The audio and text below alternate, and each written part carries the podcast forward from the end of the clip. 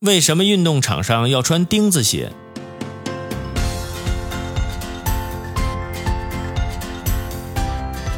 在体育比赛时，有些运动员的鞋子很特别，鞋底上有许多带尖的铁钉子，俗称钉子鞋。参加跑步、跳高和跳远比赛的运动员都穿这种钉子鞋。那么，这些运动员为何要穿钉子鞋呢？